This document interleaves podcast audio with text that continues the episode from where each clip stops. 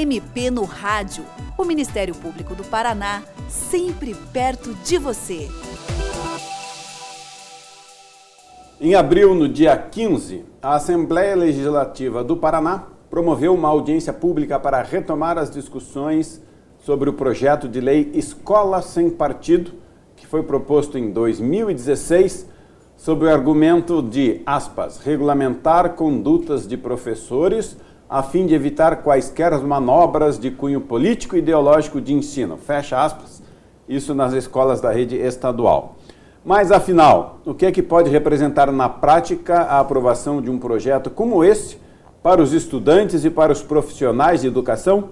É sobre isso que nós vamos falar nesta edição do MP no Rádio que tem como convidado o Procurador de Justiça Olímpio de Sá Soto Maior Neto, que é coordenador do Centro de Apoio Operacional das Promotorias de Justiça de Proteção aos Direitos Humanos, um órgão do Ministério Público do Paraná, e que participou da audiência na Assembleia. Doutor Olímpio, afinal, o que é esse projeto Escola Sem Partido?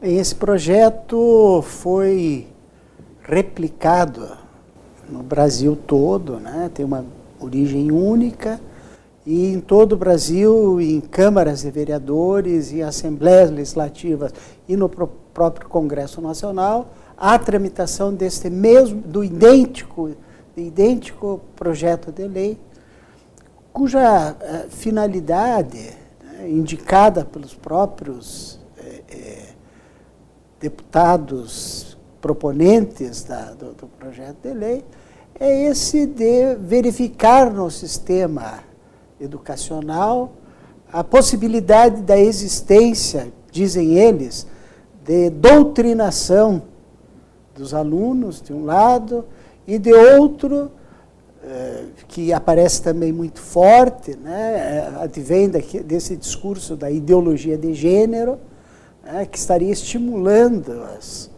crianças e adolescentes a no sentido de, de se transformar em gays, em transexuais, enfim. Seja de um lado ou de outro, né, é uma proposta absurda e essencialmente inconstitucional, né, porque fere não só o, princípio constitucional da liberdade de cátedra, mas fere outros princípios constitucionais que são produtos da, da civilização dos povos como a liberdade de expressão, como a liberdade do pensamento, né, o pluralismo é, ideológico, enfim, né, na perspectiva de que, isso está dito no nosso texto constitucional, o sistema educacional é um espaço adequado para o desenvolvimento pessoal, de capacitação ao trabalho e principalmente de preparo para o futuro exercício da cidadania, não se pode querer estabelecer dentro do sistema educacional esse tipo de censura. E mais do que censura, de perseguição aos, aos professores. Eh, lembrei-me né, do, do, do, período em que era é, estudante, é, seja no Colégio Estadual do Paraná, seja na, na Faculdade de Direito da Universidade Federal do Paraná, no período da ditadura militar, em que os professores receavam a possibilidade da presença de um aluno infiltrado nas, na, na sala de aula, exatamente para fazer esse tipo de fiscalização do, do, do professor. É, é, principalmente na faculdade de Direito, né, é, depois se identificou mesmo a existência de, de, de pessoas ligadas ao, ao, regime militar que foram colocadas dentro da sala de aula para fazer essa fiscalização. Daí, e, e, e eu me lembro muito bem né, do, do professor receoso da existência desse infiltrado. Imagine agora, cuja proposta é que essa fiscalização se dê por todos os alunos. A cada momento que o professor fizer uma manifestação que possa, a juízo do aluno, né, estar tratando de um, de um tema relacionado à, à, política, ideologia, filosofia, sei lá, né? ou essa questão de gênero?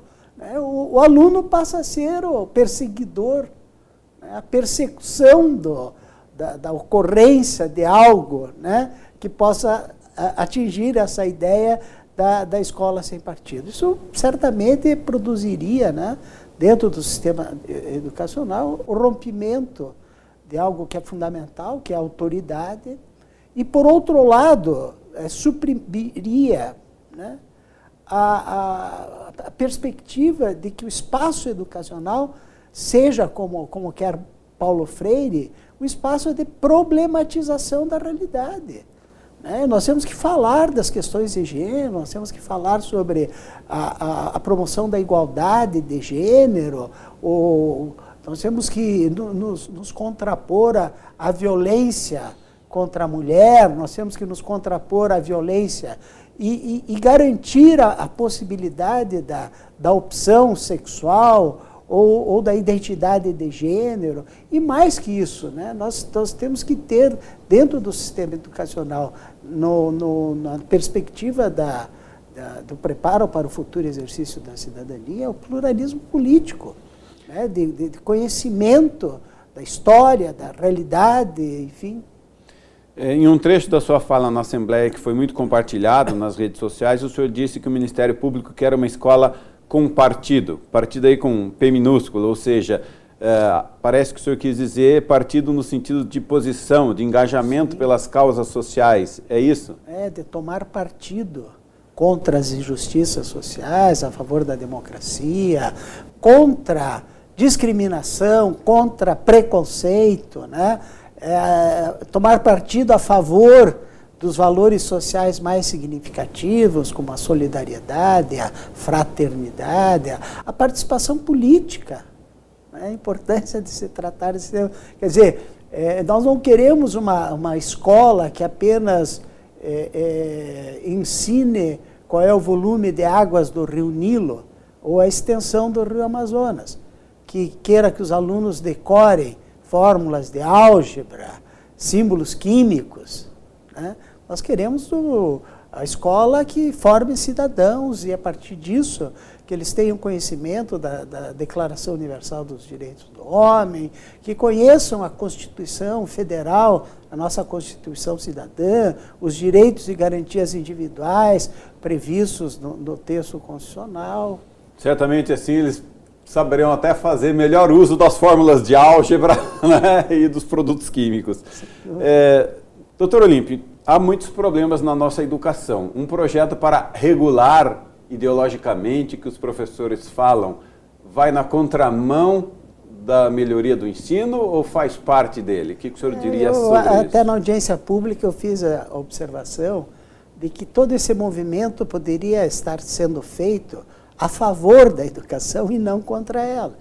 Né? E, e se tem como exemplos eh, recentes é, o da, a, a existência da, da PEC do, do, do, dita PEC do, do gasto, né?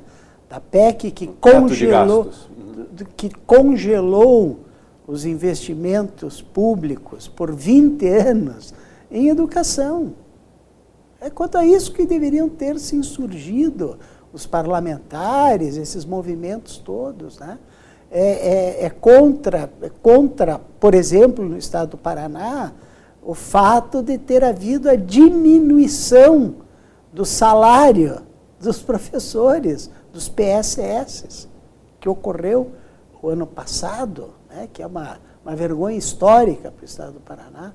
Todos falam em valorização, todos da necessidade de valorização do magistério, de remuneração condigna, e que aqui no estado do Paraná se diminuiu o salário já miserável do, do, dos professores. Ou agora, a proposta que começa a tramitar no sentido da extinção das vinculações constitucionais orçamentárias obrigatórias, dentre elas ou, ou da educação, de percentual obrigatório destinado à, à educação, que né, se anuncia aí a, a proposta desse novo governo no sentido da eliminação dessas vinculações obrigatórias. É contra isso que né, o, o, movimento deveria ser, se, se destinar né, no sentido dessa, dessa necessária valorização do, do, do magistério, da, da melhor capacitação né, para os, os, os, em relação aos professores,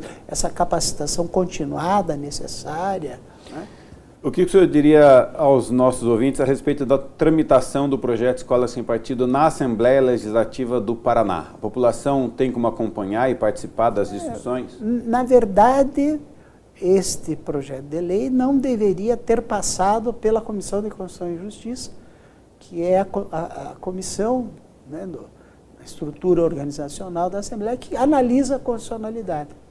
E esse texto que tramita aqui como eu disse, é idêntico a outros tantos, inclusive do estado de Alagoas, que o Supremo Tribunal Federal já apreciou, né, ainda que de, de forma liminar, monocraticamente, dizendo da inconstitucionalidade da, da, do projeto de lei. Nós temos já é, três manifestações do, do Supremo Tribunal Federal quanto ao tema, e nas três declarando-se a inconstitucionalidade desse, desse, desse tipo de proposta. Porque é, é, é, a diversidade é da realidade.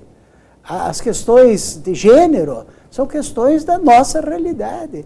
Imagine se nós formos agora é, é querer evitar que se, que, que se possa, possa ser discutido dentro de uma sala de aula as várias ideologias. Né? seja elas de que matizes ou de que origem for, isso é necessário para que o aluno, né, em conhecendo essa multiplicidade de possibilidades, é, adote uma, uma posição como cidadão. Quer dizer, eu posso, eu posso ser favorável ao Estado mínimo, eu posso achar que é, é, é nós devemos realizar privatizações, eu, eu posso achar que a mão invisível do mercado, né, é, regula todas as relações é, sociais e tal. Agora, eu posso achar que o, o, Estado deve cumprir com um papel institucional e indelegável de asseguramento de direitos, de promoção social, que o Estado tem o dever de fazer opção preferencial em favor daqueles que estão afastados da possibilidade do exercício dos direitos elementares da cidadania. São duas posições, né? um do, liberal e uma outra nessa, nessa perspectiva de um estado de, de bem-estar social. Isso, é, isso é necessário que se conheça, que se discuta. Né? Agora, agora, querer é, é, impedir o debate no, no sistema educacional sobre que tipo de sociedade nós queremos, quer dizer, é, a, importância da ideologia, não, na, não na a ideologia, a ideologia aqui tomada no sentido marxista de, de falsa representação da realidade, mas a ideologia na perspectiva da imagem que nós fazemos da própria sociedade em que nós vivemos.